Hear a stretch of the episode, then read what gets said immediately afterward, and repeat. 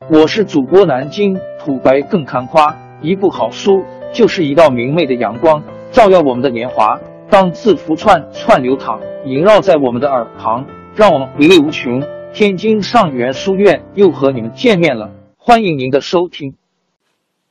煮酒论英雄，知识鲜卑三人人喊打的诸葛亮虽好，鲜卑拓跋部落建立的北魏统一中国北方，是五胡十六国。时期最让让人感到意外的事件之一，这个自命为正宗嫡系鲜卑的民族，影响了中国数千年的历史进程。在前面曾说过，在传说中，鲜卑人的祖先出自皇帝的小儿子，这种说法现在还没有文物来证实。这里姑且以史书为准，《宋书》说拓跋部是李陵的后代，似乎没有多少依据。这支部落不停的向北方迁徙，为了尊重脚下的土地，就把自己部落起了个姓叫拓跋，拓就是土的意思，跋就是后的意思，表示自己永远不忘记后土。这种解释或许好像有些牵强。另外，五葫芦里把拓跋写成了拓跋，实在是输入法里只有拓跋而无拓跋，结果就打顺了。只好将错就错，直到造南北朝的词组的时候，才造了出来新的拓跋部落。靠放牧生活，没有文字，只有用刻木结绳来记载历史。据说在尧舜时期，拓跋部落和中原还有些联系，但到了后来，随着匈奴的逐渐强大，拓跋部落只好被迫继续北迁，被人遗忘。拓跋部落在。没人知道的地方繁衍壮大，经过了六十七代后，出了一位厉害的酋长，叫做拓跋毛，统一了三十六个小部落，并创造了九十九个姓，成为北方的大国。又过了五代，出了一位叫做拓跋推营的酋长，推营就是钻研的意思。拓跋推营钻研了一下，认为这地方不适合居住，就带着部落南。迁到方圆千余里的大泽，很有可能就是贝加尔湖这个鬼地方。绝土昏迷举入，这是啥意思？又过了七代，注意开始进入能估算出纪元时期的信史时代。这时对应着东汉末年，酋长拓跋陵接到神仙的指示，说此土荒狭，未足以建都邑，一复喜居。拓跋陵酋长已经老了，就传位给儿子拓跋杰坟。拓跋杰坟继位后的首要任务就是遵奉神仙和老爹的命令搬家，但南迁的道路崎岖艰险，而且没人认识路。大家正在为是否继续南迁而争论不休的时候，一匹神兽从天而降，它长得像马，叫声像牛，指引着拓跋部落继续南迁。经过一年多的时间，终于走出了山谷高深。九难八阻的蒙古高原，或者是大兴安岭。如果拓跋杰坟不幸祖籍在嘎仙洞的话，那么拓跋部落不得不由北向南地走过整个大兴安岭，来到了昔日匈奴全盛时的故地。这样看，拓跋部落的身世可疑，因为黄帝时由中原到西伯利亚的道路，并不比拓跋杰坟时大泽到匈奴故地的路好走多少。但拓跋推营这几个古字在汉语中的解释和鲜卑语又是相近的，可见拓跋部落也许和中原有一定的联系。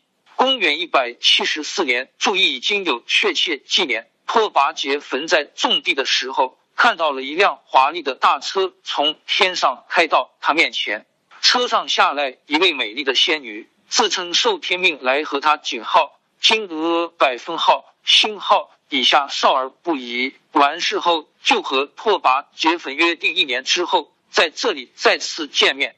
一年后，仙女果然如约而至，并送给他一个男孩，说：“此君之子也，当视为帝王。”然后驾车而去。拓跋结坟就立这个男孩为太子，并给他取名叫拓跋力威。拓跋结坟十分思念那个仙女，于是终身不娶。不久就传出来个谣言，说劫坟皇帝无父家，立威皇帝无舅家。这个谣言也有问题。那时候他们根本不懂得啥是皇帝，拓跋劫坟也不以为意。公元两百二十年，拓跋劫坟病死，拓跋力威这个天神的儿子成为拓跋部落新的首领。拓跋力威是个很有能力的酋长，他在位时继续拓跋疆土，拥有二十多万户人口，并开始和汉人发生接触。公元两百五十八年，拓跋力威迁都到圣勒内蒙古和林格尔，并征召所属部落的酋长召开部落大会。迟到者皆斩首，树立了自己的威信。在大会上，大家商量说，应该和中原交好。在此前的南鲜卑酋长科比能和魏国交情很恶劣，后来魏国派刺客杀死克比能，拓跋力威才得以吞并南鲜卑的领土。于是，在公元两百六十一年，中原从没听说过的鲜卑拓跋部落突然出现在今内蒙古一带。并向魏国进贡。魏国对这些人把头发编成辫子的风俗感到好奇，就称呼他们为锁头部。公元两百七十五年六月，拓跋力威又派遣太子拓跋沙漠汗前来朝贡。拓跋沙漠汗聪明好学、老谋深算的魏冠对此深为忧虑，就竭力挽留拓跋沙漠汗在洛阳当留学生，学习中原的先进文化。估计和刘渊、张轨、慕容慧等都在一个班，并向买通了他的随从，叫他们在拓跋部落多捣乱。三年后，拓跋沙漠汉学成回国。这时的拓跋力威已经一百零四岁，在位五十八年，早就昏庸无比。大臣们问拓跋沙漠汉在中原都学了些什么本领，拓跋沙漠汉就拿出来了个弹弓，对着天上啪一下。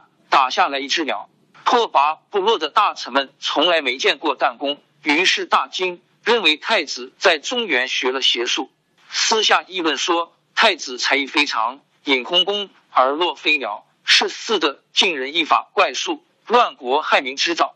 若继国统，变异旧俗，吾等必不得志。怂恿拓跋力威将拓跋沙漠汉处死。于是魏冠培训的那些间谍纷纷传言。说拓跋力威后悔杀死太子，要追究那些大臣的责任。可汗恨辱曹禅杀太子，欲尽收辱曹长子杀之。于是那些大臣们只好四处逃亡，结果把拓跋力威气死。拓跋部落开始衰败，而魏冠则因此功劳被封侯。在这个故事中，我们可以看出拓跋部落当时无论观念。还是文化都是相当落后的，比起令之鲜卑慕容部落来，真是一个天上一个地下。拓跋力威之后的几个酋长，一个比一个不成器，还个个都是短命鬼。在连续死了三个酋长后的两百九十二年，一个叫拓跋陆关的酋长把拓跋部落分为三部分，一部分临接鲜卑宇文部落，自任酋长。另一部分在参河坡一带，还有一部分在圣乐故城担任酋长的叫做拓跋伊卢。这时天下大乱的势头已经不可避免。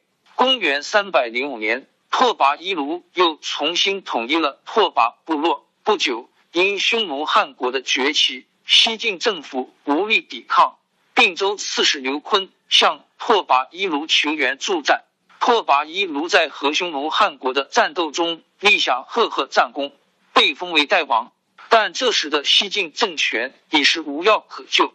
公元三百一十六年，代国发生连续内乱，在经历六个短命国王后的第七任代王拓跋十翼前，又重新统一了漠北。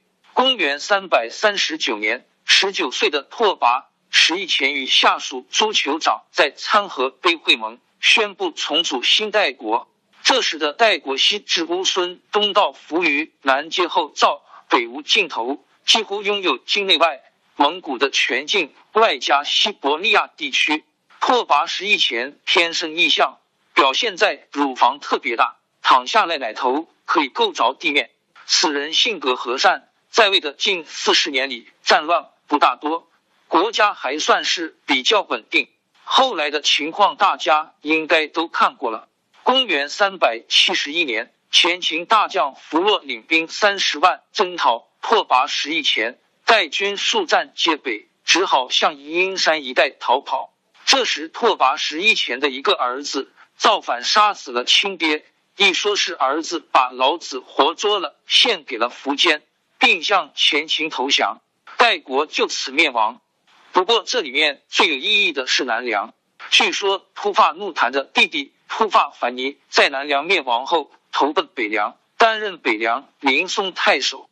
北凉灭亡后，突发凡尼向西逃亡。渡过黄河，来到羌中地区重建故国，以姓为国名，故称为吐蕃。由于年代久远，逐渐和中原失去联系，直到唐朝才重入史书。另外一个是胡夏，宁夏就是因此而来。胡夏的故都统万城，沉寂了五百年后，又成为党项族西夏的摇篮。拓跋部落的邻居铁服部是拓跋部的世仇。但两部落实力相当，谁也奈何不了谁。历代宗主国处理这两个部落的政策都很明智，就是谁强就打压谁。所以百年来，无论是拓跋部落还是铁服部落，都无力向外侵攻。对中原国家来说，河套地区还算比较稳定。后燕对他们的放任政策就非常愚蠢，做事拓跋部落消灭了铁服部落。结果使拓跋部落和铁服部落都建立了强大的国家，而且后燕也被拓跋部落给灭掉了。代国灭亡后，苻坚把代国领土一分为二，由铁服刘备臣和拓跋十一前的外甥刘库人分别统治，仍然保持河套地区的均衡。拓跋十一前和几个儿子火并后同归于尽，只留下了个。刚满月的孙子拓跋圭，据说拓跋圭母亲生他的时候正值半夜，却梦见太阳从房间里蹦出来。接着，整个部落的族人都看到夜晚的天空中一片光明，并且拓跋圭刚生下来就会说话，体重是正常婴儿的两倍。大家都认为这个小孩会带给整个拓跋部落出奇的好运气。年幼的拓跋圭寄养在刘库人家里。公元三百八十六年，拓跋圭十六岁，刘库人的儿子刘显杀死父亲，自立为王。未绝后患，刘显还要杀死拓跋圭。拓跋圭的母亲就把他藏在马厩里躲避风头。半夜，拓跋圭就偷了匹马逃了出来，并召集旧部击败了刘显，得到周边数百部落的拥护，在圣乐重建代国。这个代国比五胡十六国中任何一个国家的寿命都长。他在史书上有个新的名字——北魏。三百八十六年也通常被看作北魏建国之年。刘显逃到西燕，向慕容永借兵干涉，于是拓跋圭也相应到西燕的死敌后燕处寻求庇护，得到实力强大的后燕撑腰，刘显残部被打得一败涂地。重建的代国消除了不稳定因素，开始飞速发展。同年改国号为魏，史称北魏。没有一除，北魏的扩张野心马上显露出来。三百九十二年，拓跋圭出兵进攻铁服刘备城，按惯例后燕应对同属附庸的两个部落纠纷进行调解，而慕容垂不知怎么想的，竟然派军帮助北魏两面夹攻。于是拓跋圭出奇顺利的击败并杀死刘卫成，灭掉铁服，把刘卫成的数千亲属全部扔到黄河，只逃出来个小儿子赫连勃勃，一辈子不敢回头来找北魏复仇。北魏消灭了铁服部落，统一了河套地区，但下一步如何发展，拓跋圭并没有明确的计划。这时，北和宗主国后燕之间出现了一次突发事件。两国的关系开始疏远。为了感谢后燕帮助拓跋圭剪除异己，拓跋圭派弟弟拓跋孤专程向慕容垂道谢。但后燕诸小将贪图北魏盛产的良马，竟然唆使慕容垂把拓跋孤扣押起来作为人质换马。这一点自然让拓跋圭感到光火。三百九十四年，后燕进攻西燕。北魏悄悄的派志愿军支援西燕，但由于后燕军队太厉害，增援还没赶到西燕就被灭了。北魏的举动当然明白的告诉西燕要翻脸了。于是，在两燕火并的次年，慕容垂就派儿子慕容宝带领大军征讨北魏。后燕军队的战斗力排名天下第一，君主慕容垂纵横沙场六十年，身经百战无一败绩，是天下无敌的名将。慕容宝带领的这支九万八千人的军队，更是后燕精锐中的精锐。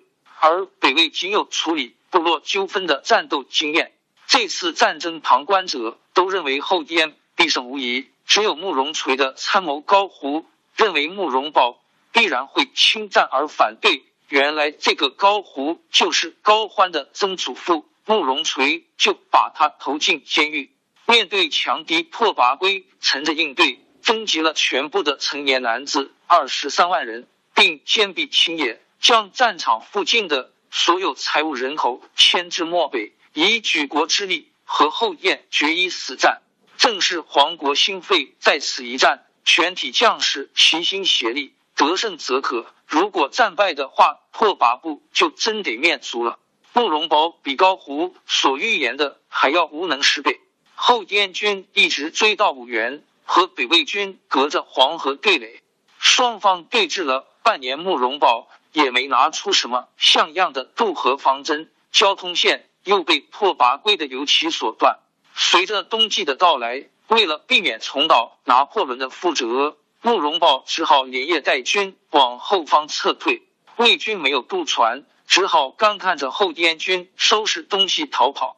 结果数天之后。寒流来袭，黄河一夜风动。拓跋圭带着追兵，日夜兼程追击敌人，终于在一星期后于参河坡追上了后燕的军队。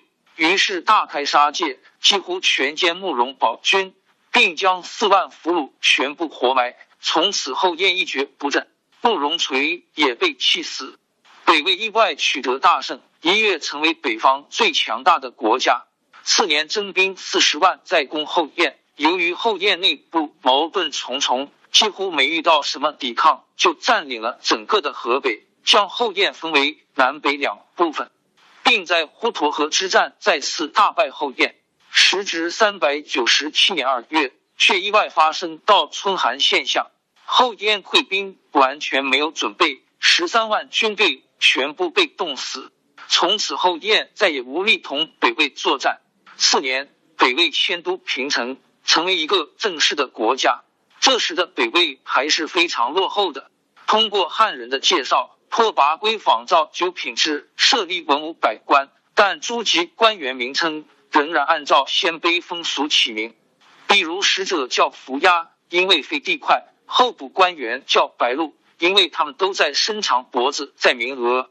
四百零二年。北魏在汾河谷歼灭了后秦的四万军队，国力更加强大。拓跋圭也更加倚重汉族官员。这时候，一位叫崔浩的官员逐渐得到重用。崔浩最初是拓跋圭手下的一名文书官员，因为书法好，受到拓跋圭的高度评价。拓跋圭晚年迷信道术，经常吃寒食散之类丹药，脾气很古怪。往往因鸡毛蒜皮之类小事滥杀大臣，只有崔浩性格沉稳，被拓跋圭深为信任。拓跋圭因服食仙丹过量，只活了三十九岁就得道升仙了。因其创立北魏，戎马一生，被视为道武皇帝。拓跋圭满月即遭人伦惨变，少年坎坷，从而造就了他心机深沉、敢于冒险的性格。一生面临无数惊涛骇浪。都从容应对。虽然晚年和大臣们关系紧张，但大部分时间和武将们的关系还是很好的。他提拔了不少有才能的武将，捍卫宋三次南北大战中北方武将出色的表现，便知大都不认字，作战勇猛，敢打敢拼。尤其是开国的诸武将更是厉害，比如《五葫芦》最后一章里提到的黑硕将军于立低。防守黄河的时候，刘裕就不敢进犯。刘裕征伐后秦时，必须向他送礼买路。据说当年拓跋圭在白登山和当地秀容川酋长尔朱与剑打猎的时候，于立低在一旁护驾。拓跋圭有心炫耀自己的武力，正巧前方有一只大熊带着几只小熊从远方爬过来，拓跋圭就问于立低能搏之乎？于立低就下马前去，对着这群熊抡起大拳头，噼里啪啦一阵暴打。过了一会，就见他一个人牵着一群熊走了回来，然后对拓跋圭说：“若搏之不胜，岂不须毙一壮士？”拓跋圭非常惭愧，急忙故而谢之。拓跋圭死后，崔浩因担任过太子的老师，被新皇帝拓跋嗣所重用。拓跋嗣脾气和善，知书达理，曾有著作《说愿心集》三十篇流传于世，是个理想的守成君主。他在位的十四年里，国家得到了休养生息，经济也逐渐的繁荣起来，使得他在后期有力量。发动一系列的南北朝大战。四百一十六年，明玉发动北伐进攻后秦，一路进展顺利，先锋已抵达潼关城下。这时，东晋边境太守向北魏投降，密告拓跋嗣说：“刘裕今在洛阳，如北魏出兵截断，其后路可一举吞并江南。”拓跋嗣听了十分高兴，就征求崔浩的意见。崔浩回答说。姚兴好养虚名而无实用，子弘又病，众叛亲离，欲成其威，兵精将勇，一城观之，克之必矣。拓跋嗣又想起北魏人人闻风丧胆的慕容垂，便问林玉何如慕容垂？崔浩便回答：慕容垂曾负祖师君之资，身便尊贵，同类归之。若夜阿之复火，少加以杖，便足立功。林玉挺出寒威。不接持土之资，不因一族之用，奋臂大呼而一面还旋。北秦慕容超、南崔卢循等渐进凌迟，遂执国命，可见欲胜。拓跋嗣大为赞赏，又问当前局势如何。崔浩对时局做了十分精辟的论述，认为若王猛之治国，苻坚之管仲也；慕容玄公之辅少主，慕容伟之祸光也；名誉之平逆乱。司马德宗之曹操也。目前国家兵众虽盛，而将无韩白，满朝文武无一是名誉的对手，必须等刘裕去世后才能动手。得到拓跋嗣的高度评价。随后发生的一系列事件证实了崔浩的看法。